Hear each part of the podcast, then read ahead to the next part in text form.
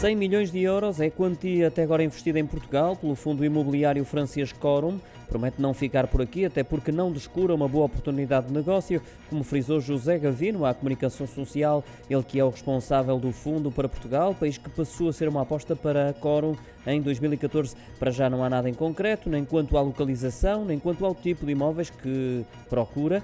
Assegurou também José Gavino, ao acrescentar que neste momento está tudo em aberto.